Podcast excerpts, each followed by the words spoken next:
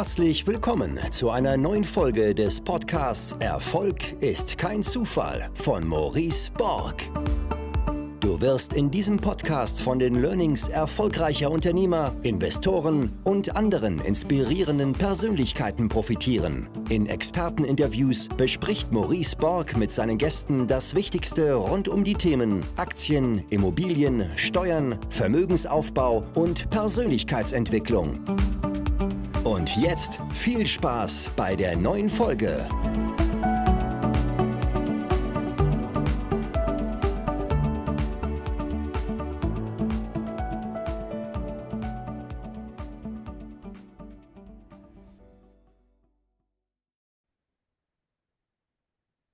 Herzlich willkommen zu einer neuen Folge des Podcasts Erfolg ist kein Zufall. Heute mit Moritz Hessel, der eine ins sehr inspirierende Geschichte hat. Er hat es nämlich geschafft, von ja mal 4000 Euro Vermögen auf nunmehr mehr als zwei Millionen Euro zu kommen. Wir wollen heute über seinen Weg sprechen. Seine große Leidenschaft, die ihn auch seit seiner Jugend begleitet, ist die Börse. Und er hat auch in den vergangenen Jahren immer Überrenditen im Vergleich zum Markt erzielen können. Und Spannend finde ich, in allen Marktphasen ist seine höchste Priorität quasi Rendite zu erzielen. Und äh, ich, ich, selbst bin ja auch so ein, so ein, so ein Long-Term-Investor und bin immer ja, total abhängig davon, dass es eben langfristig nach oben geht. Und gerade in Phasen, die wir jetzt haben, ähm, sinkt natürlich meine Motivation, weil du investierst Geld rein und irgendwie geht's geht's nach unten oder geht's maximal seitwärts, ja. Und äh, darüber werden wir auch sprechen. Was auch super spannend ist, ist, er hat ein, äh, ein Buch gemeinsam geschrieben mit Florian Homm, ähm, was sogar auch Spiegel-Bestseller wurde. Und Florian Homm zählte meines Wissens nach auch mal zu den reichsten Deutschen. Und äh, da interessiert mich natürlich auch, wie das zustande kam, wie das ablief. Äh, Florian Homworte wurde auch sein Mentor. Und ja, auch spannend, wie gewinnt man so einen Mentor als äh, sicherlich damals äh, völlig unbekannter äh, Moritz Hessel, ja. Ähm, und äh, ja, heute äh, über seinen Erfolg an den Finanzmärkten hat er auch, ist er auch selbst als Portfolio-Manager aktiv und verwaltet nun auch das, das Geld anderer Menschen und da möchte ich auch mal über seine Strategie mit ihm sprechen. Ja, wie gelingt es eben in unterschiedlichen Marktphasen trotzdem Renditen zu erzielen? Und ja, erstmal herzlich willkommen, Moritz. Ja, hallo Maurice, vielen Dank für die Einladung. Freut mich sehr, heute hier zu sein. Sehr gerne. Ich habe äh, von dir etwas gesehen und weiß, dass du mit dem Schulsystem so deine Schwierigkeiten hattest. Und ganz lustig fand ich in einem deiner Zeugnisse, war mal der einzig positive Satz, er kümmerte sich freiwillig um die Pflanzen im Klassenzimmer. äh, kannst du, wir fangen mal, wir fangen mal hinten in deinem Leben oder vorne in deinem Leben an, je nachdem, von wo man drauf guckt. Äh, welche Erinnerung hast du an diese Zeit Schule? Ja, also mein Vater hat früher immer gesagt, irgendwann wirst du bereuen, dass du in der Schule nicht besser aufgepasst hat, hast. Und wenn ich das jetzt so rückblickend betrachte, ähm, muss ich irgendwie sagen, nee, weil egal wie sehr ich mich dazu motiviert habe, es einfach nicht gepasst, ja. Also diese so ein vorgefertigtes System, man kommt irgendwo morgens an, was überhaupt schon gar nicht meine Uhrzeit ist. Also ich bin auch ein kompletter Nachtmensch. Meine Bücher habe ich zum Beispiel bis vier, fünf Uhr morgens geschrieben. Ähm, oder wenn ich in Ruhe arbeite, mache ich auch viel nachts und schon dieses morgens um 7 Uhr da irgendwo antanzen ähm, und dann da sechs Stunden auf dem Stuhl sitzen und dann sitzt man irgendwie im Chemieunterricht und wenn man die ersten zwei Stunden vom Periodensystem verpasst, fragt man sich vier Jahre später, was ist in der Zwischenzeit hier eigentlich passiert. Also ich bin wirklich ein ähm, Autodidakt. Ich habe mir sehr, sehr viel selber beigebracht. Das Schöne ist auch, beim Investieren kann man das auch. Also man kann jetzt nicht einfach sagen, so, ich werde Herzchirurg, ich lese jetzt ein paar Bücher und schaue mir Videos an und dann lege ich los. Ähm, beim Investieren ist wirklich das Schöne, dass man sich alles selber beibringen kann. Es schadet mit Sicherheit nicht, wenn man einen Mentor hat. Ähm, ich würde es aber in dem Bereich wirklich nicht als den ausschlaggebenden Erfolg sehen, weil man kann sich ganz, ganz viele Mentoren suchen. Es gibt super gute Portfolio-Manager, die es geschafft haben, über 20, 30 Jahre den Markt zu schlagen, die alle Bücher geschrieben haben, die 10, 20 Euro kosten, ähm, wo man wirklich tief reingehen kann. Und deswegen war so das Schulsystem für mich wirklich ein bisschen mühsam. Ähm, es gab Tage, da bin ich in fünf Stunden sechsmal rausgeflogen, selbst wenn ich gar nichts gemacht habe, sondern da hat jemand in der Reihe vor mir geredet und dann war ich schon die Person, die rausgeflogen ist, weil irgendwann ist es bei den Lehrern auch so im Kopf. Ähm, dann hatte ich eine Ausbildung im Einzelhandel gemacht, weil ich ein relativ schlechtes Zeugnis dann hatte von der Realschule. Einzelhandel äh, hat man mit Sicherheit eine Sache gelernt. Also das war so was ähnliches wie Bräuninger, so ein, so ein Modehaus, ähm, Verkauf, ja, äh, eine sehr, sehr wichtige Eigenschaft, wie du ja selber am besten weißt, für alles, was man macht. Ähm, ja, aber da habe ich von morgens, das war so, eine, so ein privater Laden, von morgens um halb neun bis abends um acht gearbeitet, irgendwie mit 16 äh, am Wochenende und hätte da im Monat nach der Ausbildung irgendwie 1500 Euro bekommen. Also da habe ich dann schon recht schnell gemerkt, ja, das ist jetzt nicht unbedingt das, was ich für den Rest meines Lebens tun möchte. Ähm, musste dann die Ausbildung aber durchziehen, haben meine Eltern drauf bestanden. Die haben gesagt, selber schuld. Das hast du dir eingebrockt, so das ziehst du jetzt durch.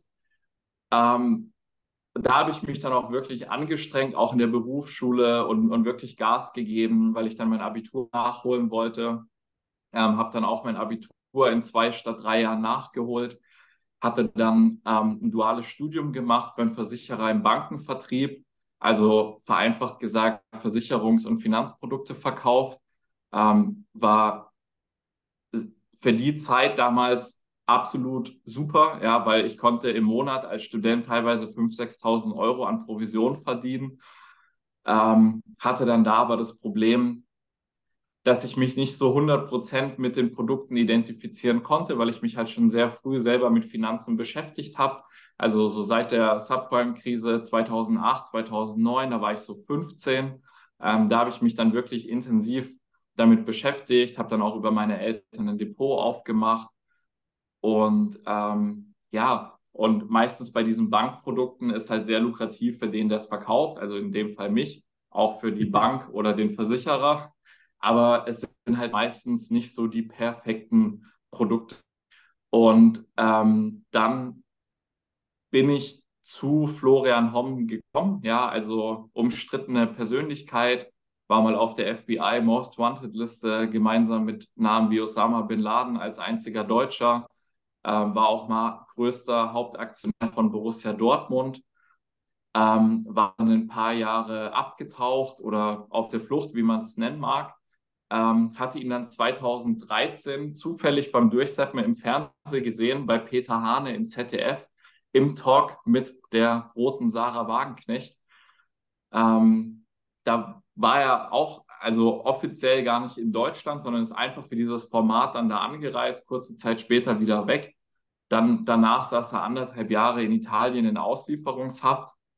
Auch da hat ihn dann Sarah Wagenknecht rausgeholt ja, ähm, obwohl er einer der größten Spender für die FDP war, hat sich dann ausgerechnet die, die, die linken Chefin Sarah Wagenknecht damit beschäftigt, dass er halt nicht, weil in den USA wäre es damals für die Anschuldigungen 260 Jahre Haft gewesen. So Haftstrafen gibt es ja in Deutschland nicht. Ja? Also wenn du jetzt im Finanzbereich irgendwas machst, was nicht erlaubt ist, kriegst du jetzt nicht acht, neun Mal lebenslänglich, verstößt auch gegen die Menschenrechte und so weiter. Aber um da auf den Punkt zu kommen, ähm, nachdem er dann wieder in Deutschland war und hier auch ganz normal gelebt hat, also ohne Prozess, ohne alles drum und dran, habe ich versucht, mit ihm in Kontakt zu kommen. Ähm, er war dann bei einem Vortrag in einer Schule in Freiburg, der wurde auch nicht gefilmt oder so, das war noch alles low-key. Ich glaube, da hat er 100, 200 YouTube-Abonnenten.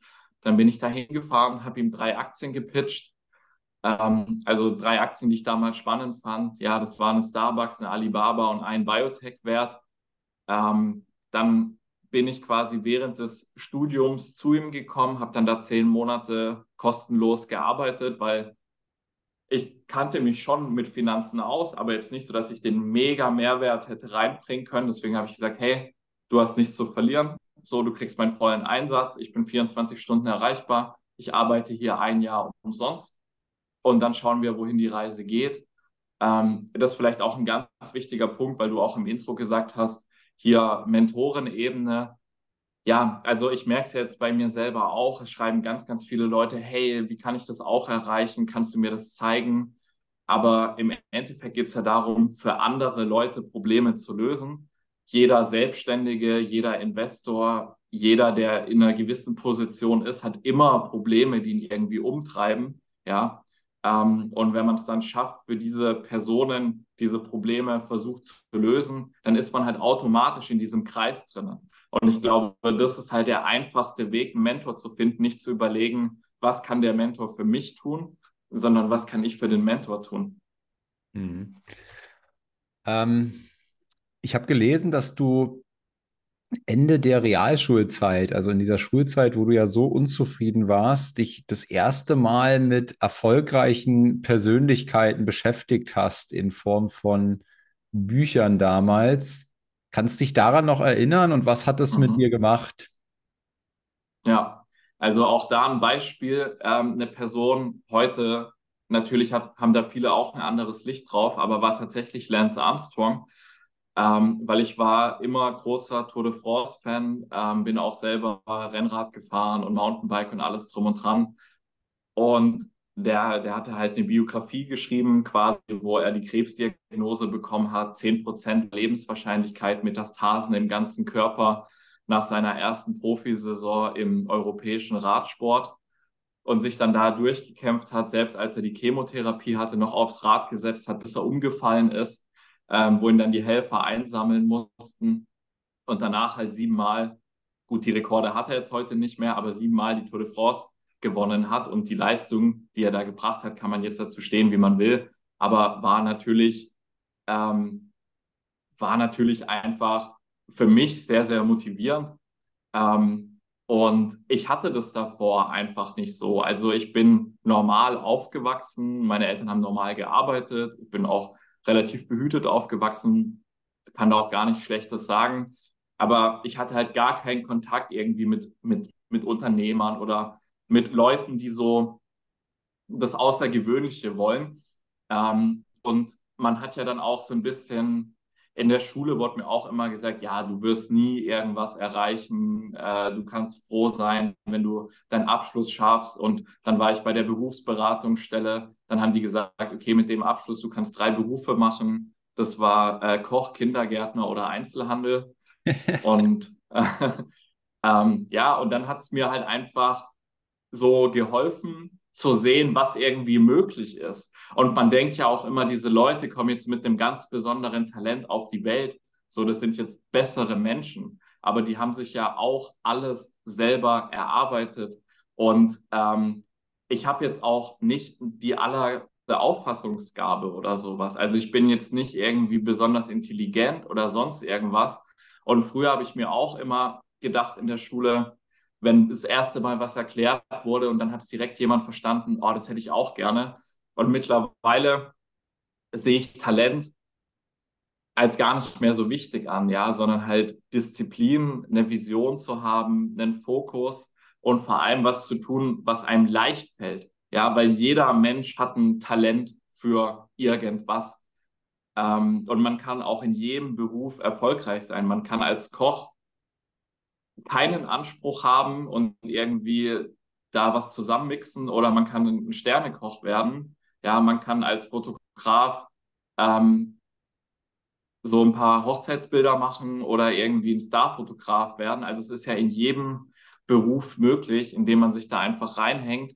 Ich nehme da auch immer gern die 10.000 Stunden Regel, dass man sich halt wirklich 10.000 Stunden wirklich mit was beschäftigen muss, um in dem Bereich ähm, ja außergewöhnlich zu sein. Und als ich dann damals zu Florian gegangen bin oder immer, wenn ich irgendwas gemacht habe, haben alle Leute gesagt, ja, mach das doch nicht, tu dir das doch nicht an und du wirst dann nur ausgenutzt und sowas. Und ähm, jetzt natürlich, so zehn Jahre später, sagen dann die Leute, ja, der hat Glück gehabt, dass er da war. Ja, aber in dem Zeitraum waren halt auch 30 andere Leute, die bestimmt 20 Leute davon talentierter waren, weil sie an einer Elite-Uni waren, weil sie ein super Abitur haben, mathematisch besonders begabt oder sonst irgendwas. Und die sind alle gekommen und gegangen, ja, weil sie sich halt nicht durch diese Komfortzone ist ja immer so ein Begriff, der gerne genannt wird, aber schon auch in den gewissen Schmerzbereich begeben. Und gerade im Investmentbereich, so dieses klassische Investmentbanking, Hedgefund-Business, da lassen dich die Leute am Anfang schon 80, 100 Stunden die Woche arbeiten, weil es einfach diese 80er Jahre Wall Street-Mentalität ist. Und Florian war ja damals auch in New York, Boston bei Peter Lynch und sowas. Ähm, also die lassen dich schon an die Schmerzgrenze gehen und nicht, weil die da irgendwie einen Genuss dran haben, zuzuschauen, sondern um halt zu sehen, okay, aus welchem Holz ist der geschnitzt.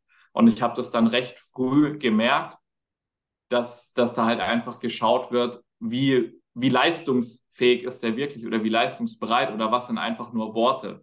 Ja, weil viele erzählen immer, was sie alles erreichen wollen, aber es sind halt Taten und nicht Worte, die dann halt zählen am Ende des Tages. Du hast davon schon kurz berichtet, du hast eine Ausbildung im Einzelhandel dann gemacht und äh, da gab es am Ende der Ausbildung so, ein, so eine, wie ich finde, sehr, sehr krasse Aussage deiner Ausbilderin in Bezug auch auf die Festeinstellung und die Höhe des Gehalts. Kannst du davon nochmal berichten? Das fand ich äh, sehr inspirierend, ja. Ja, genau. Also ich war da wirklich einer der Top-Verkäufer. Ich habe da gute Umsätze gemacht. In der Zeit, wo andere einen Anzug verkauft haben, habe ich vier Anzüge verkauft, Krawatten dazu und Hemden, ähm, weil mir das auch Spaß gemacht hat generell. Also wenn ich irgendwo hingehe, denke ich auch nicht, okay, ich gehe da jetzt hin und hocke da acht Stunden meine Zeit ab, sondern ich versuche dann schon, weil auch für einen selbst einfach das Beste draus zu machen, dass man sich auch selber wohlfühlt und auch ja, einen produktiven Gedanken hat. Und ähm, ich wollte, also ich wusste eigentlich, dass ich danach eh was anderes machen will, aber ich wurde dann halt eingeladen von der Ausbilderin für so ein Gespräch. Dann ging es um diese Gehaltsvorstellungen. Dann wurde da gesagt 15, 1600 Euro brutto. Ja, gut, ist jetzt auch schon eine Weile her, also liegt schon über zehn Jahre zurück, aber auch damals nicht besonders viel Geld. Ähm, dann hatte ich noch gesagt, gut, dann lasst uns dann ein Provisionsmodell finden. Ich bekomme hier für jeden verkauften Anzug so und so viel. Dann hieß es, nee, kann man nicht machen, machen wir bei den anderen auch nicht. Und dann hatte ich gesagt, ja gut, wie will man denn davon leben? Also, äh, und dann meinte die Ausbilderin, ja, man kann ja auch die letzten Tage des Monats einfach mal Nudeln mit Ketchup essen, so in der Art. Und dann bin ich einfach wirklich aufgestanden und rausgegangen. Also äh, das, war, das war wirklich auch so eine Schlüsselszene im, in meinem Leben, weil ähm, natürlich ist das, was ich jetzt mache, sehr privilegiert, ja. Und man verdient wirklich gutes Geld, ohne jetzt körperlich hart zu arbeiten.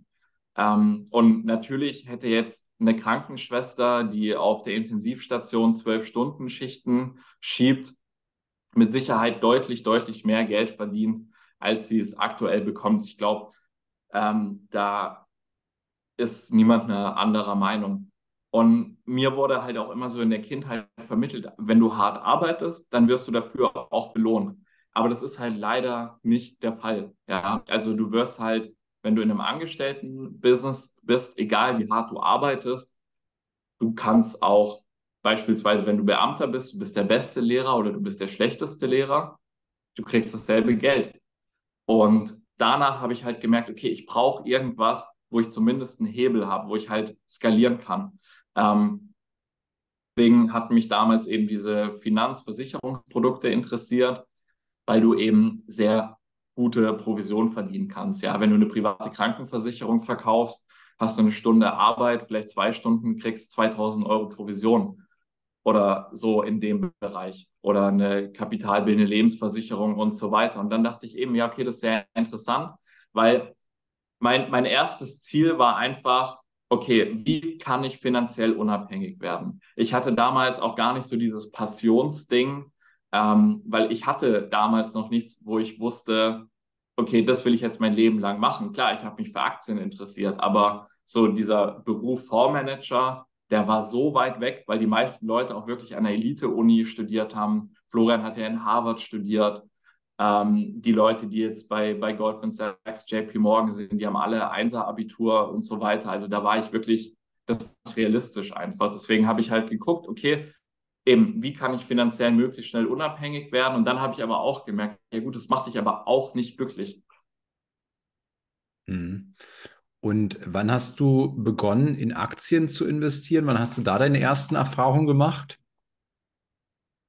Ähm, kurz vor meinem, also nach meinem 15. Geburtstag hatte ich über meine Eltern da ein Depot eröffnet, hatte die quasi dazu genötigt, ähm, Depot aufzumachen. Die machen damals auch, ah, Aktien, das ist doch alles so spekulativ und da verzockst du doch nur dein Geld. Und da hatte natürlich jeder noch, auch in der Generation, so diese Babyboomer-Generation, den Dotcom-Crash im, im Hinterkopf. Ja, da haben ja ganz, ganz viele, waren ja Papiermillionäre, die da in irgendwelche Tech-Stocks Ende der 90er, Anfang der 2000er investiert haben. Und ein halbes Jahr später sind die Werte 90 Prozent eingebrochen. Selbst mein Opa damals, äh, der hatte Glück, dass rechtzeitig bei der Telekom rausgegangen ist. Der hatte da wirklich einen soliden fünfstelligen Betrag verdient. Ähm, aber ja, ein halbes Jahr später wären ein paar tausend Euro übrig geblieben. Und das ist natürlich insbesondere in Deutschland eine ganz, ganz spezielle Aktienkultur. Also die Holländer sind unser Nachbarland, haben eine dreimal so hohe Aktienquote wie wir in Deutschland oder ich wohne in der Schweiz seit fünf Jahren. Auch da Aktien ganz, ganz anderes Standing als in Deutschland. Aber wir haben halt eben in Deutschland mit dieser Hyperinflation Anfang der 20er Jahre, wo dann die Großeltern, Urgroßeltern das so erlebt haben, dann Zweiter Weltkrieg, ähm, Mauerfall. Also es gab so viele Schlüsselmomente, wo Leute quasi ihr, ihr Geld teilweise verloren haben. Deswegen hatte ich da als Kind auch nie eine Berührung dazu. Aber für mich hat es irgendwie eingeleuchtet. Also, okay, ich kann anderen Leuten mein Geld geben, die den ganzen Tag quasi arbeiten, Produktivkapital. Ich kaufe mir einen Teil an einer Firma und ich muss nichts machen, weil ich bin handwerklich auch komplett unbegabt. Also für mich kam Immobilien quasi nicht in Frage, weil wenn mich jemand angerufen hätte, hey, äh, mein, mein Hahn ist verstopft oder mein Abflussrohr ist verstopft oder so, da wüsste ich gar nicht, was ich machen soll. Äh, deswegen war für mich Aktien einfach immer so das Spannendste. Mhm. Und äh, dann habe ich es ja einstiegs im Titel gesagt, quasi dieser Podcast-Folge. Äh, du hast es geschafft, von 4000 Euro auf nunmehr 2 Millionen Euro zu kommen. Ähm, wie ist dir das gelungen? Allein durch die Börse? Nee, nicht allein durch die Börse. Ähm, da könnte ich natürlich jetzt super Trading-Kurse verkaufen, indem ich das alleine auf, auf die Börse äh, bemünzen würde und irgendwelche Depotauszüge schicken würde oder Kontoauszüge. Ähm, ich habe mit Sicherheit mein Geld gut angelegt, vor allem in einer, in einer Phase, in der Geld nichts gekostet hat. Auch das jetzt für Privatanleger nicht zu empfehlen und auch in der aktuellen Marktphase vor allem nicht. Aber wir waren natürlich nach 2009 bis quasi vor gut ein, anderthalb Jahren in einer Phase, wo man sich ja quasi mit Geld beleihen konnte, ohne dass es was gekostet hat. Ja, ich konnte mir beispielsweise mein Depot, wenn ich da jetzt 100.000 Euro hatte, 400.000 Euro drauf beleihen, habe da 1, irgendwas Prozent Zins bezahlt und konnte mir ja alleine schon eine Allianz-Aktie kaufen, die 6 Prozent Dividendenrendite ausschüttet ähm, und so weiter. Das heißt, ich habe sehr aggressiv diesen Fremdkapitalhebel benutzt, ist bei Aktien immer verpönt, bei Immobilien ist es ja eigentlich das, was die Immobilie so besonders interessant macht. Bei, bei Aktien macht es komischerweise niemand, ähm, weil eine Immobilie natürlich auch nicht so volatil ist, wie, also eine Immobilie wird jetzt nicht jeden Tag neu bewertet, eine Aktie schon. Deswegen muss man da schon aufpassen, was man macht. Also ich hatte mit Sicherheit ähm, ja quasi immer mein ganzes Geld, was ich verdient habe, äh, gehebelt über einen sehr, sehr langen Zeitraum und konnte da bestimmt die Hälfte von, von dem, was ich so erwirtschaftet habe, über die Börse erwirtschaften, vielleicht sogar einen Tick mehr. Ähm, was aber natürlich bei mir auch sehr wichtig war, waren unternehmerische Beteiligungen. Also in dieser äh, Florian-Homm-Phase und auch durch dieses Netzwerk, was mir da aufgemacht wurde. Ich hatte ja dann auch für Blue Zone Capital mitgearbeitet, war zweimal unter den Top 20 Hedgefonds weltweit, also auf einer Liste wie Ray Dalio, George Soros, Bill Ackman. Ähm, hatte ich eben die Möglichkeit, mir da, wenn auch nur kleine, aber unternehmerische Beteiligungen zu sichern, wo ich halt gesagt habe, okay, wenn ich den und den Meilenstein oder das und das Projekt verwirkliche, bekomme ich quasi Summe X oder den Anteil am Unternehmen. Also für die Gegenseite ohne Risiko, für mich quasi nur meine Arbeitskraft und Expertise, die ich bringe. Und ähm, ja, das ist dann über die Jahre einfach auch sehr lukrativ geworden. Ähm, und das hatte ich bis Ende 2021 auch so gemacht. Danach dann eben ähm, erstmal so eine Umstrukturierungsphase, alles neu geordnet, meine Anteile veräußert, weil ich dann eben mein eigenes Business machen wollte, also eigenes Asset Management, Vermögensverwaltung. Und den Punkt fand ich auch spannend. Wie gelingt es in oder wie kann es gelingen, in jeder Marktphase quasi Geld am Aktienmarkt zu verdienen? Ich hatte dir ja meinen Fall ähm, skizziert. Ich äh, investiere äh, einfach sehr, sehr langfristig. Ich habe ursprünglich mal angefangen 2015 mit Einzelaktien, jetzt aber immer, immer mehr Fokus auf Unternehmertum gelegt und sehe da auch meine Passion in den Projekten und habe einfach für mich festgestellt, so, ja, ähm, die, die restliche Zeit da irgendwie in die Analyse von Unternehmen ähm, zu investieren, ähm, die erfüllt mich nicht und ähm, dann noch irgendwie dauerhaft, so wie du jetzt den Markt zu schlagen, glaube ich nicht, dass ich dazu gehöre mit meinen Kenntnissen, mit meinen Skills, mit meiner Zeit, mit meinen Ressourcen, die ich einfach habe, sodass ich immer mehr denke, ich muss zu so einem sehr passiven Ansatz einfach rüber, ähm, irgendeinen Indexansatz oder so etwas, ja. Ähm, wie gelingt es in, in jeder Marktphase Geld zu verdienen, Moritz? Ja, also genau, in der Vergangenheit, in der Zeit, wo jetzt so der S&P 9% gemacht hat, hatte ich so 17,5% Rendite, also knapp das Doppelte. Ähm, ich würde jetzt nicht sagen, dass man das jetzt auf die nächsten 30, 40 Jahre so in die Zukunft extrapolieren kann, kann niemand sagen. Das sieht man dann irgendwann erst. Ähm, es ist sehr, sehr schwierig, über einen langen Zeitraum den Markt zu schlagen. Jetzt in Warren Buffett, der historisch gesehen 20 Prozent über 50 Jahre gemacht hat, ist wirklich außergewöhnlich. Und man muss auch fairerweise dazu sagen, 80 Prozent der Fondsmanager und der privaten Investoren schaffen es nicht, den Index zu schlagen.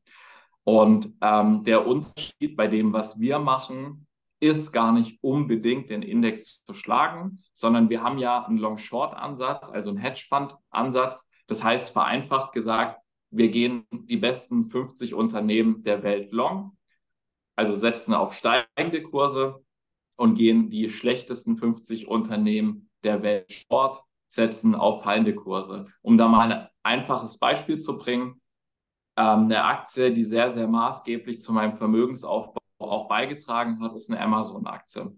Ist jetzt nichts komplett Verrücktes, aber ist eine Aktie, die ich seit mittlerweile 12, 13 Jahren im Portfolio habe.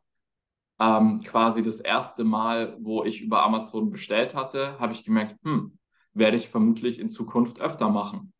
Ist relativ unkompliziert. Dann hatte ich mir angeschaut, okay, wer leitet denn das Unternehmen? Hatte dann alles über Jeff Bezos, die kompletten Shareholder-Letter seit 1997 gelesen, äh, mir alle Videos angeschaut und einfach gemerkt, wow, der Typ ist tausendmal smarter, als ich es jemals in meinem Leben sein werde. Ähm, der hat ja genau prognostiziert, ja, von Anfang an, was diese Amazon-Vision ist und hat ja jedes Jahr diese Meilensteine erfüllt und deutlich übertroffen. Und äh, ja, bei Amazon ist heute immer noch Day One, also Amazon ist auch heute noch meine größte Position.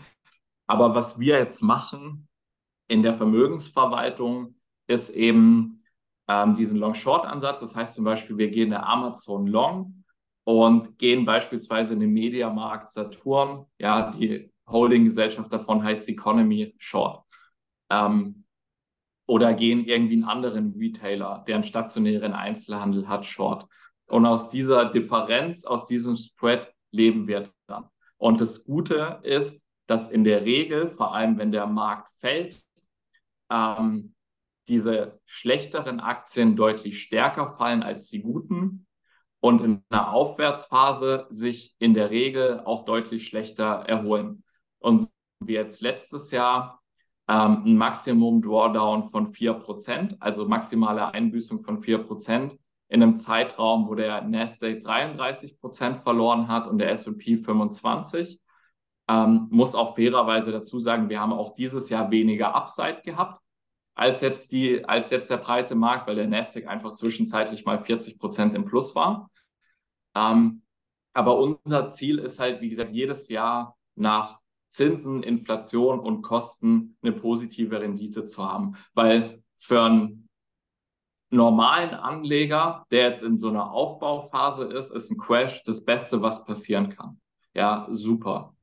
Ähm, aber für unsere Kunden, die jetzt primär, sage ich mal, Unternehmer sind oder Privatiers, die quasi alle oder ein Großteil davon ein siebenstelliges Vermögen haben, wenn du jetzt vielleicht 10 Millionen Euro auf dem Konto hast und du bist jetzt 60 Jahre alt und der Nasdaq fällt dann 33 Prozent, stehst du vielleicht nicht morgens auf und denkst dir, boah, geil, das ist jetzt die Chance meines Lebens sondern dann hast du da eine andere Ausgangslage. Ja, dann hast du halt, ähm, bist du ein bisschen auf das Geld auch angewiesen, weil du daraus ja lebst. Oder besonders als Unternehmer ähm, sehe ich auch so, wie, was du auch gesagt hast, Maurice, man hat als Unternehmer im Idealfall den größten Hebel auf sein eigenes Business.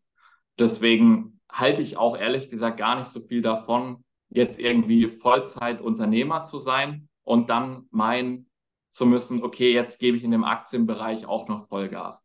Also da würde ich auch den Hauptfokus aufs Business legen.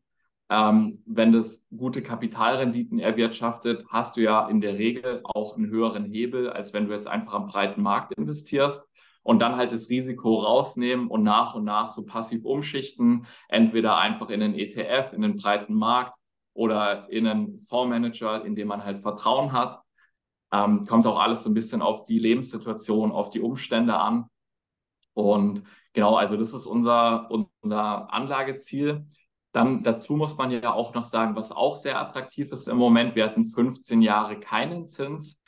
Jetzt haben wir auch einen, einen zweiten, ähm, ein zweites Portfolio aufgelegt, was primär in gute Unternehmensanleihen und Staatsanleihen investiert. Auch da kommt man mittlerweile auf so ein Renditemix zwischen 6 und 8 Prozent. Relativ risikoarm, weil wir in Anleihen unterschiedlicher Laufzeit gehen, jetzt auch nicht so Langläufer, also jetzt nicht irgendwie eine 100-jährige österreichische Anleihe, sondern es gibt durchaus Unternehmen, zum Beispiel der Occidental Petroleum, ähm, Ölunternehmen, eines der größten Positionen von Warren Buffett, wo ich auf eine mittelfristig laufende Anleihe auch meine 7,5 Prozent Zins bekomme. Ja, ähm, das ist ja auch nicht unattraktiv in so einer aktuellen Phase und ich kann relativ schnell liquidieren. Das heißt, im Moment ähm, für mich das Anlageuniversum, was 15 Jahre lang nur Aktien waren oder vereinzelt auch Bitcoin. Ja, ich hatte meinen ersten Bitcoin bei 600 Dollar gekauft, habe dann leider einen Großteil der Position bei 2500 wieder verkauft. Äh, aber ich muss auch sagen, ich verstehe auch Bitcoin bis heute noch nicht 100 Prozent, aber andere Baustelle. Aber für mich in, in meinem Anlagebereich im Moment primär Aktien und Anleihen, was 15 Jahre eigentlich kein Thema war. Mhm.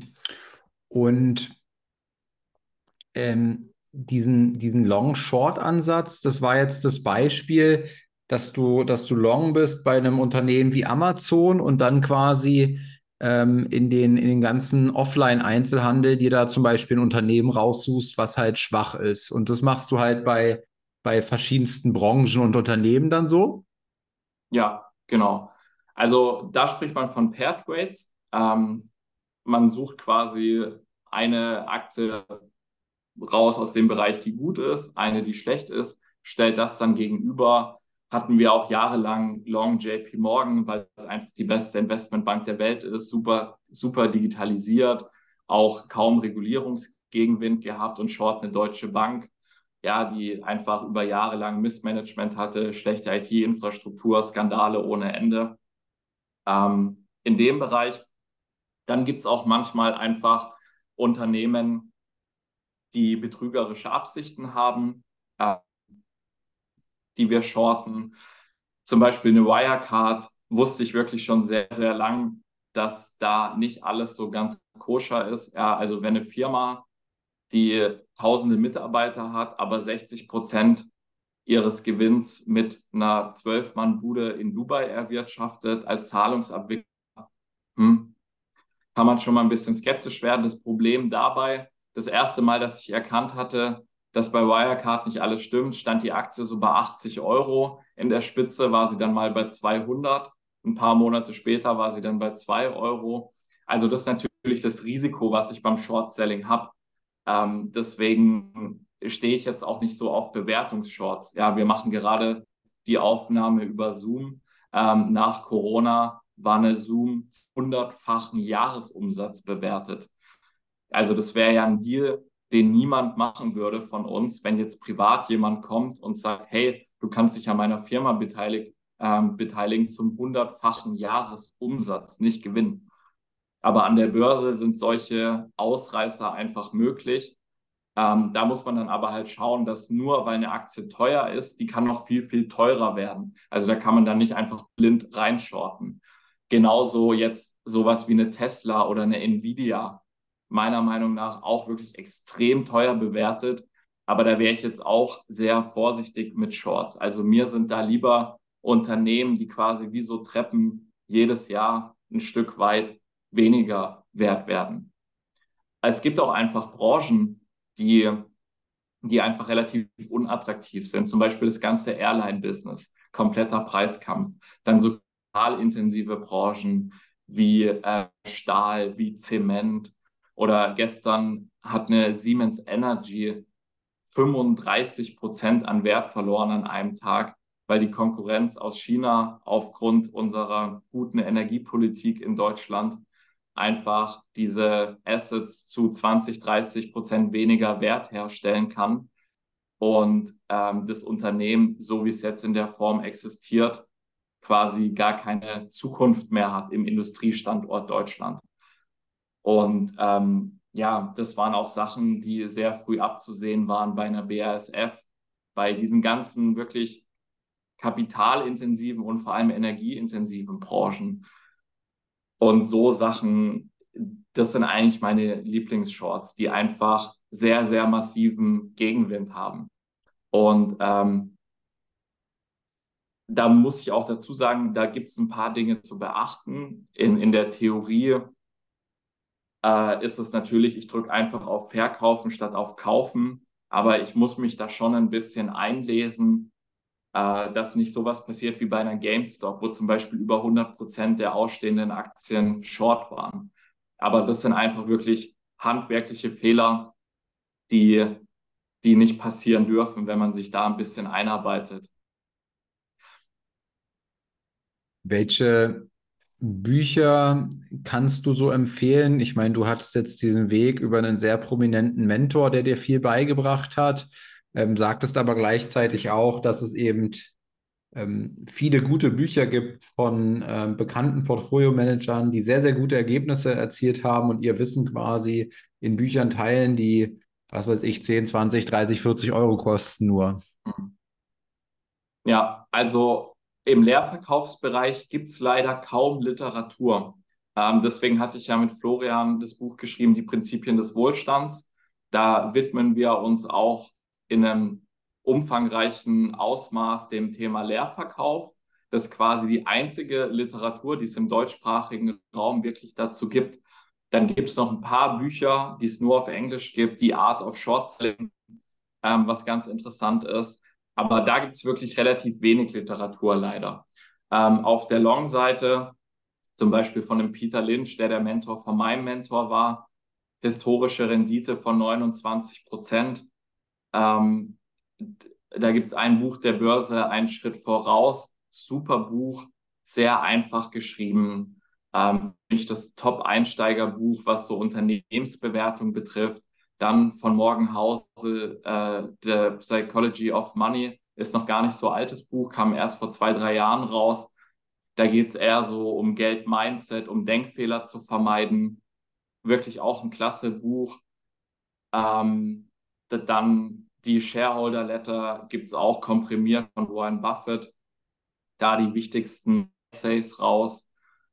Ähm, von, von Chris Mayer, 100 Beggars, da hat er Aktien untersucht, die sich verhundertfacht haben. Was haben die so für Gemeinsamkeiten? Zum Beispiel eine Monster Beverage, der Hersteller von diesem Monster Energy Drink und, und viele weitere Unternehmen, die man hätte einfach so im täglichen Alltag auch entdecken können. Also ich bin auch gar nicht so der Freund davon, in, in diese ganzen exotischen Sachen zu investieren, sondern da in seinem of Competence zu bleiben. Ich kann natürlich eine Starbucks, eine Amazon, eine Adobe, ähm, eine Nike viel besser bewerten als jetzt irgendwelche Mining-Aktien aus Südafrika, wo es eine PowerPoint-Präsentation darüber gibt, wie gerade jemand ein Loch in die Erde buddelt und hofft, da irgendwann äh, Gold zu meinen oder Öl oder sonst irgendwas. Genauso habe ich keine Ahnung von Wasserstoff. Ähm,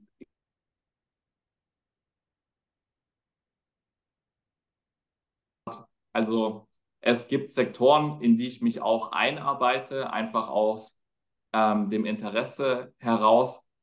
Aber mein Investmentfokus ist schon sehr darauf, dass es Unternehmen sind, die ich entweder aus meinem privaten Bereich, also B2C, oder die ich aus meinem unternehmerischen Bereich, äh, B2B, ja, zum Beispiel, wie gesagt, eine Adobe oder so, das nutzen wir ja alle als in einer Art Content Creators, da bekomme ich ja auch Entwicklungen mit, die jetzt gut oder schlecht sind.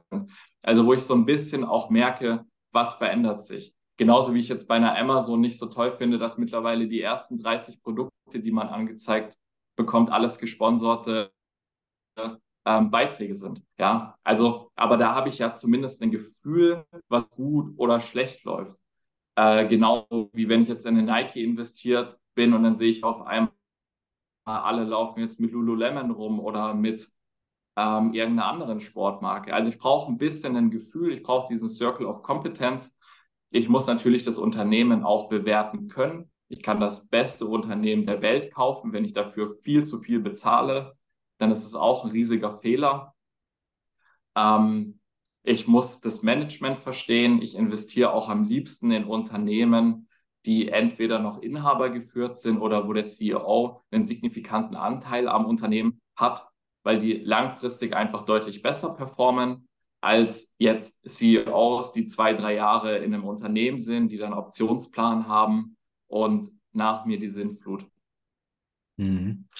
Und sag mal, wie würdest du vorgehen äh, in so einer Situation wie meiner? Also jemand, der, der ähm, ähm, unternehmerisch aktiv ist, der da seinen Fokus haben will auch, ähm, gleichzeitig aber versteht, dass, äh, dass, die, dass die Investition in Finanzmärkte sinnvoll ist, ähm, gerade langfristig. Was ist da aus deiner Sicht äh, die, die beste Herangehensweise? Ja, also solange man in der Vermögensaufbauphase ist, würde ich es einfach relativ simpel halten und ein MC World besparen. Ähm, ich bin auch nicht so ein Freund von diesen ganzen Nischen-ETFs, die da jetzt dazugekommen sind, irgendwie Aerospace oder Green Energy oder so, weil im Endeffekt hebelt das ja den Sinn und Zweck des passiven Investierens aus. Also würde einfach ein MSCI World ETF besparen. Ähm, am besten möglichst kostengünstig über Vanguard oder sowas. Und an einer gewissen Phase, ich hatte in der Vorbereitung auf unser Interview heute Nacht noch das Interview mit dem Helmut Jonen angehört, der mittlerweile 300.000 passiv aus Dividendenaktien bekommt oder Dividendeneinkünften, ist mit Sicherheit jetzt, ich glaube, er hat gesagt, er ist 65, ähm, in seinem Alter relativ charmant. In, in unserem Alter bin ich jetzt nicht so der große Freund von Dividendenaktien, weil du hast ja ein Problem. Ähm, also du verschaffst ja schon dein Geld, was du investierst. So, dann auf die Dividende zahlst du ja auch nochmal diese 25% Kapitalertragssteuer plus Soli. Dann reinvestierst du ja die Dividenden eh wieder, weil du in dieser Ansparphase bist. Da setze ich eher auf Unternehmen, die Aktien zurückkaufen. Ja, eine Berkshire Hathaway von Buffett hat noch nie eine Dividende ausgeschüttet, sondern kauft Aktien zurück. Das heißt, man, mein Anteil am Unternehmen wird dann größer. die Anzahl der ausstehenden Aktien verringert sich. Da gibt es auch so eine Liste Buyback Champions, eine Dominus Pizza. Ähm, wie gesagt, also gibt es ganz, ganz viele Unternehmen, die quasi Kannibalen sind und sich selber auffressen. Und ähm, ich bin auch gerade investiert, zum Beispiel in der Pershing Square. Ist eine Holding-Gesellschaft, die Anteile an Google hält, an Universal Music, an Chipotle McGrill und so weiter. Und die haben jetzt in den letzten fünf Jahren ähm, knapp 25 Prozent ihrer Aktien zurückgekauft. Das heißt, mein Anteil am Unternehmen ist automatisch schon ein Viertel mehr wert als vor fünf Jahren. Und ich habe keine Steuer drauf bezahlt. Ja, weil das Geld wird ja nicht ausgeschüttet. Ab einem gewissen Alter, wenn man sich dann so vielleicht der, ja, ich will es nicht sagen, dem Lebensabend ähm, äh, zuwendet, aber wenn man halt kein aktives Einkommen mehr hat, dann finde ich es auch ganz charmant, wenn man dann vielleicht einen Teil in Dividendenaktien umschüttet, ähm, umschichtet, um dann eben, ja, der British American Tobacco zahlt gerade 9%. Ich bekomme auf eine Allianz ab und zu meine 6, 7% Dividende, ähm, je nach Marktphase. Ich bekomme gerade auf eine Bayer 5,5, auf eine Porsche Holding 5,5. Wenn ich dann natürlich einen siebenstelligen Betrag da habe, und ich bekomme dann im Jahr vielleicht meine 50, 60, 70, 80.000 Euro Dividende, so zum Verleben, dann finde ich das ähm, charmant. Aber also meine Empfehlung an dich wäre jetzt natürlich entweder mir das Geld anzuvertrauen oder aber ähm, eben passiv einfach in einen MSCI World zu investieren, die nächsten 20, 30 Jahre das laufen zu lassen, Rate zu erhöhen, immer wenn es geht in Krisen auch mal wie bei einer Sondertilgung beim Haus. Ja, wenn jetzt die Märkte sehr, sehr stark fallen, dann auch vielleicht einfach mal mit Cash reingehen. Also jedes Mal, wenn der Markt einen 10% Rücksetzer hat, einen 20% Rücksetzer, ähm, Rücksetzer, einen 30% Rücksetzer, dann da nochmal so ein extra Boost. Und dann kann man eben überlegen, ab einem gewissen Alter, so ist jetzt ja auch bei unseren Kunden, die dann halt sagen, ähm, vielleicht schafft ihr es nicht jedes Jahr, den Index zu schlagen. Ich habe aber planbare Einkünfte. Ich habe keine hohen Drawdowns, weil auch bei Dividendenaktien muss ich natürlich sehen, die sind in einem Corona-Crash auch 30, 40, 50 Prozent gefallen. Und viele Dividendenaktien, die die letzten Jahre sehr, sehr gut gelaufen sind, insbesondere so im Versorgerbereich oder sowas, sind halt alle sehr stark verschuldet. Ja, und jetzt haben wir eine Zinswende. Wir haben 500 Basispunkte Zinserhöhung innerhalb von anderthalb Jahren gehabt. Und viele Unternehmen, die auch immer so tolle Dividendenzahler waren, stehen jetzt wirklich vor der Herausforderung, können wir die Dividende in den nächsten Jahren bezahlen? Eine BASF, die gerade 8% Dividende ähm, ausschüttet, weiß ich nicht, ob die im Industriestandort Deutschland und wenn man jetzt 70 Prozent seiner Marktkapitalisierung in einem Werk in China investiert, die nächsten Jahre noch diese hohen Dividendenrenditen zahlen kann. Genauso wie im Automobilsektor, wo die deutschen Autobauer echt den Anschluss verpassen in China in der E-Mobilität, ob die auf Dauer dann noch diese hohen Dividenden zahlen können. Deswegen, ähm, wenn man passiv investiert, würde ich 70, 80 Prozent in einen breiten ETF und man kann dann auch immer noch, wenn man ab und zu mal in eine Einzelaktie investieren will, dann sagen, okay, das mache ich jetzt mit, wie gesagt, 20, 30 Prozent meines Portfolios. Hm. Ich wollte schon sagen, warum soll ich nicht bei dir investieren? Aber du hast dann äh, kurz schon den, den Einwurf gemacht oder bei dir. Was sind denn, was sind denn Gründe, die dafür sprechen, dich zu nehmen statt den MSCI World? Ähm, ja, also wie gesagt, die letzten Jahre ähm, konnte ich für, für die äh, Fondsmanager, für die ich gearbeitet habe, für meine eigenen Portfolien so knapp die doppelte Rendite erwirtschaften. Jetzt kann ich mich natürlich hinstellen und sagen, das wird die nächsten 30, 40 Jahre auch, auch der Fall sein. Kann ich aber ja nicht versprechen.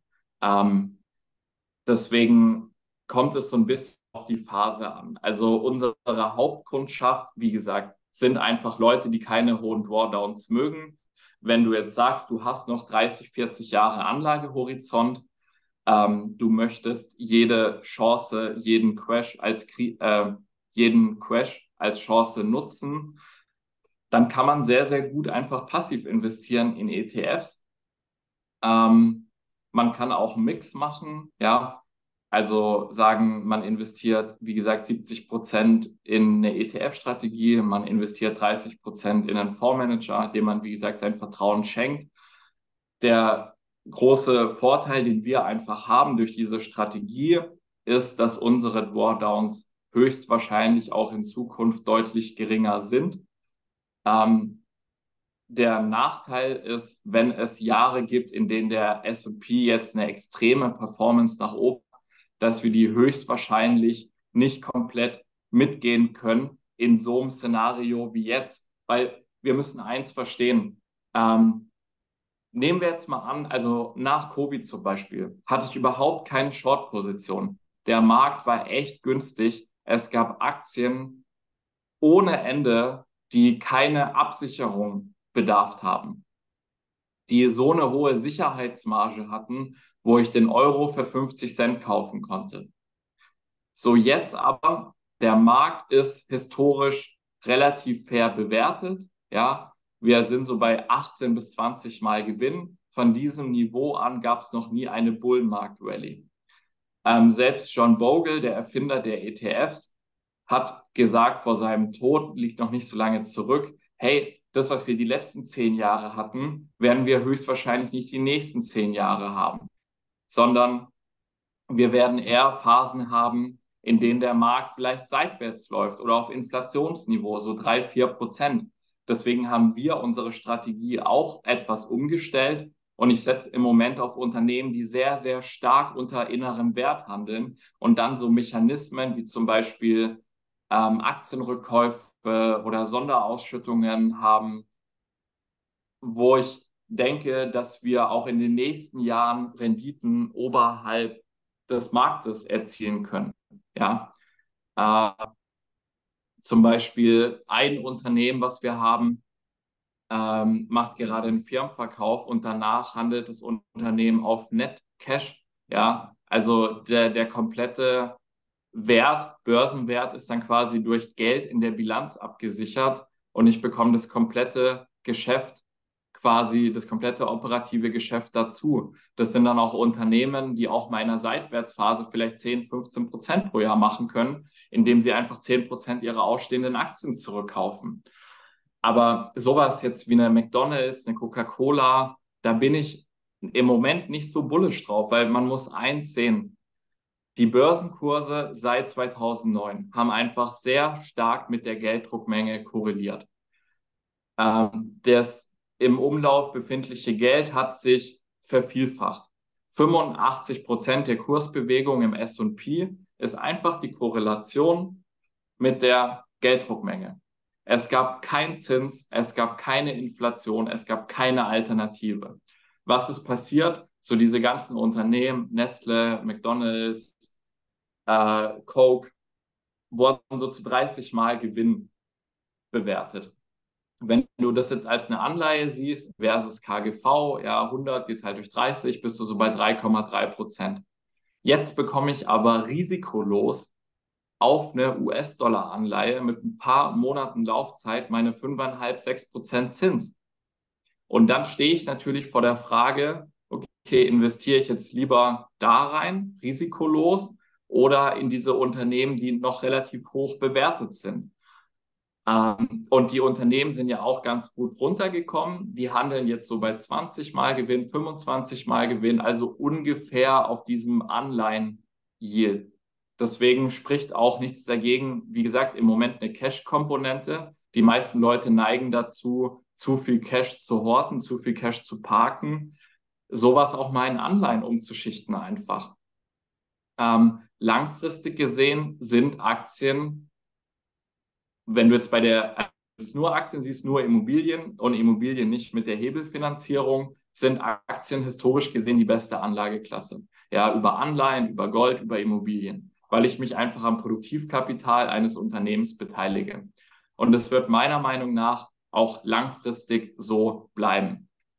Aber wir, wir haben einfach ein ähm, geändertes Umfeld. Es gab Jahre, da hat der S&P seine 20 Prozent im Jahr gemacht, weil es einfach keine Alternative gab. Diese FOMO, Fear of Missing Out, Asset Price Bubble, alles ist ja gestiegen. Irgendwelche Edelstahluhren, die 40.000 Euro Listenpreis hatten, wurden dann zu 150, 200.000 gehandelt.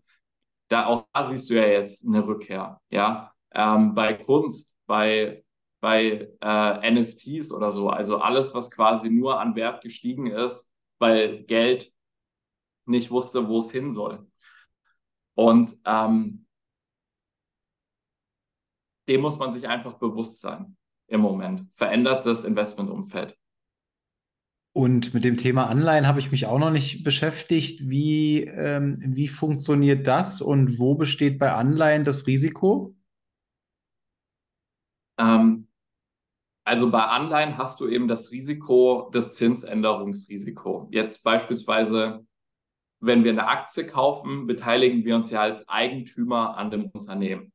Bei einer Anleihe ist es ja so, wir geben dem Staat oder dem Unternehmen einen Kredit. Ja, also wir leihen jetzt quasi den USA äh, mit einer Laufzeit von einem Jahr das Geld für 5,5 Prozent Zins.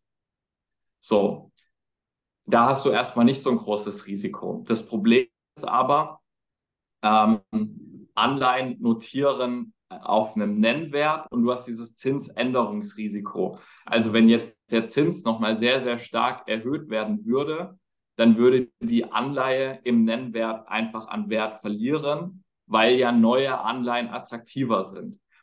Wenn jetzt der Zins nächstes Jahr gesenkt wird, was ich auch nicht als komplett unwahrscheinlich erachte, dann wären Anleihen doppelt spannend, weil sie dann im Wert dazu gewinnen, weil die neuen Anleihen, die auf den Markt kommen, ja weniger lukrativ sind. Also das Wichtigste bei Anleihen ist jetzt schwierig in Kürze zu behandeln, aber ist das Zinsänderungsrisiko, was sich eben je länger die Laufzeit ist, da drastisch auswirkt. Österreich hatte in dem Nullzinsumfeld eine hundertjährige Anleihe begeben. Ja, also die Laufzeit ist schon mal komplett crazy. So, dann wurden die Zinsen sehr, sehr stark erhöht. Die Anleihe hat sich halbiert im Wert. Jetzt hast du halt das Problem, entweder ich verkaufe die Anleihe jetzt mit hohem Verlust oder ich warte jetzt quasi, bis diese 100 Jahre auslaufen. Ähm, auch schwierig. Deswegen kaufen wir nur Anleihen, die äh, eine kurz- bis mittelfristige Laufzeit haben. Also in dem Staatsanleihenbereich so sechs Monate bis drei Jahre, wo ich dann im dümmsten Fall auch mal sagen kann, okay, ich sitze es aus. Ich bekomme am Ende meinen Einsatz quasi zurück, diese 100, und jedes Jahr mein Coupon. Ähm, und in der Unternehmensanleihenseite jetzt auch mal Sachen, die vielleicht ja fünf, sechs Jahre laufen, wo ich auch sage, okay, da habe ich ein gutes Gefühl, die Firma verdient Cash ohne Ende. Ähm, ich nehme diese sechs, sieben Prozent Zins gerne mit. Wenn die Zinsen jetzt nochmal erhöht werden und die Anleihe verliert an Nennwert, dann warte ich halt einfach diese fünf, sechs Jahre. Und ich kann quasi ähm, unterjährig sozusagen auch, auch diese Anleihe verkaufen, aber dann immer unter diesem aktuellen Wert, ja, und das wäre das Zinsänderungsrisiko.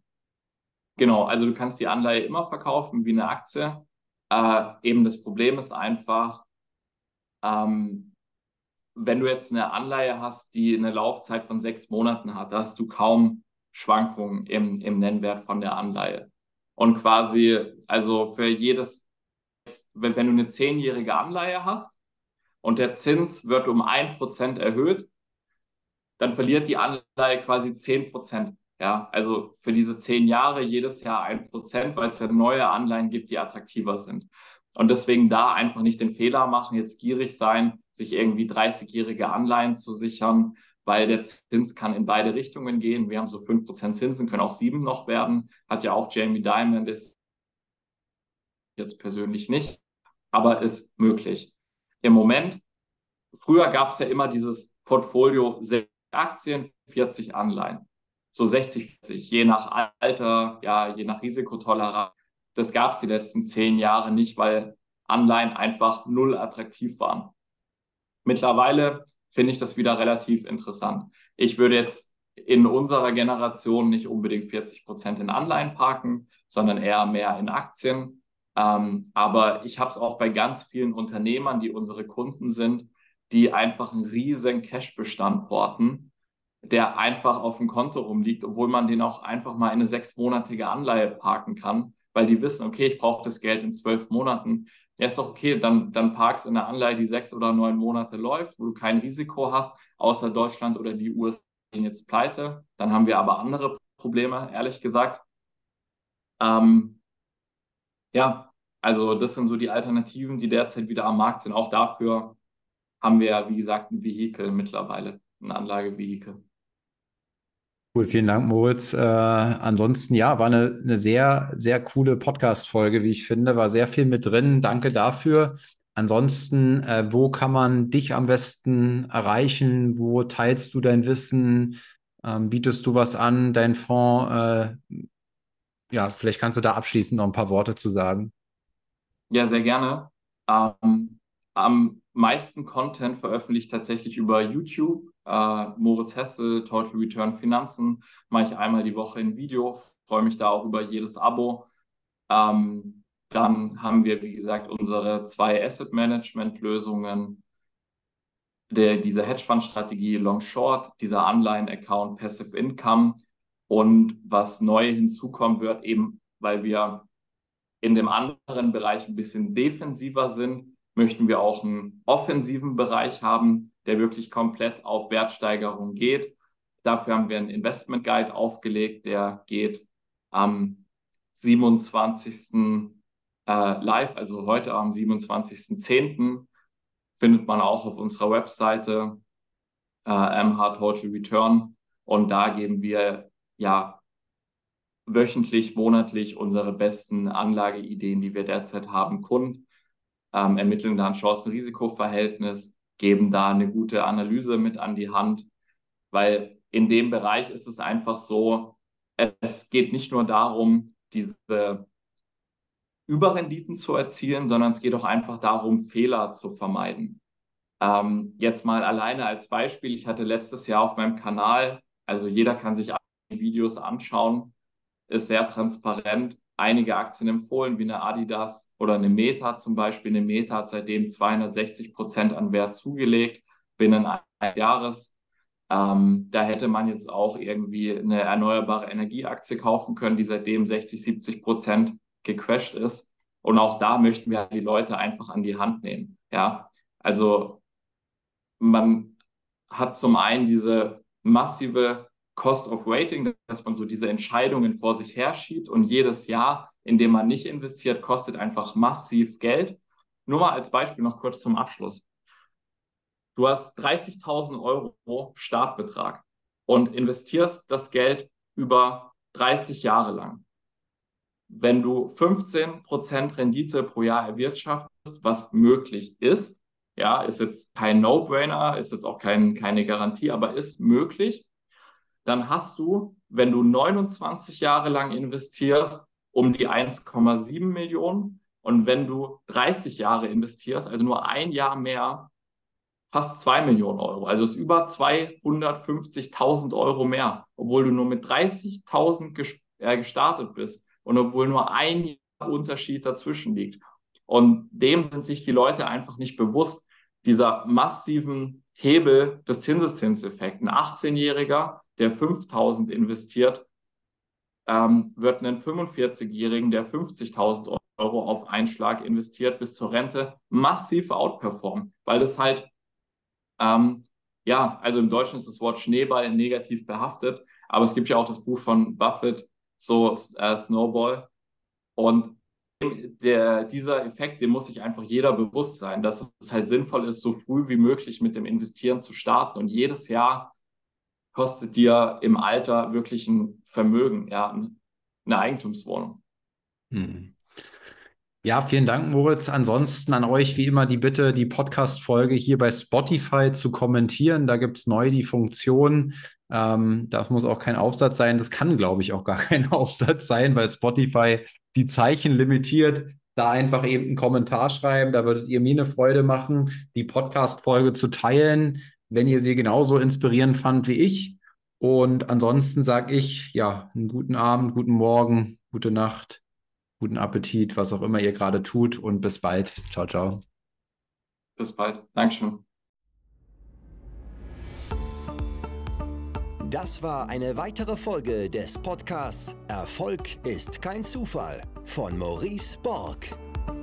Bitte nimm dir eine Minute und unterstütze uns mit einer Bewertung. Folge Maurice Borg bei Instagram und profitiere von seinen täglichen Buchausschnitten aus den besten Büchern unserer Zeit. Sein Profilname ist mb-maurice-borg.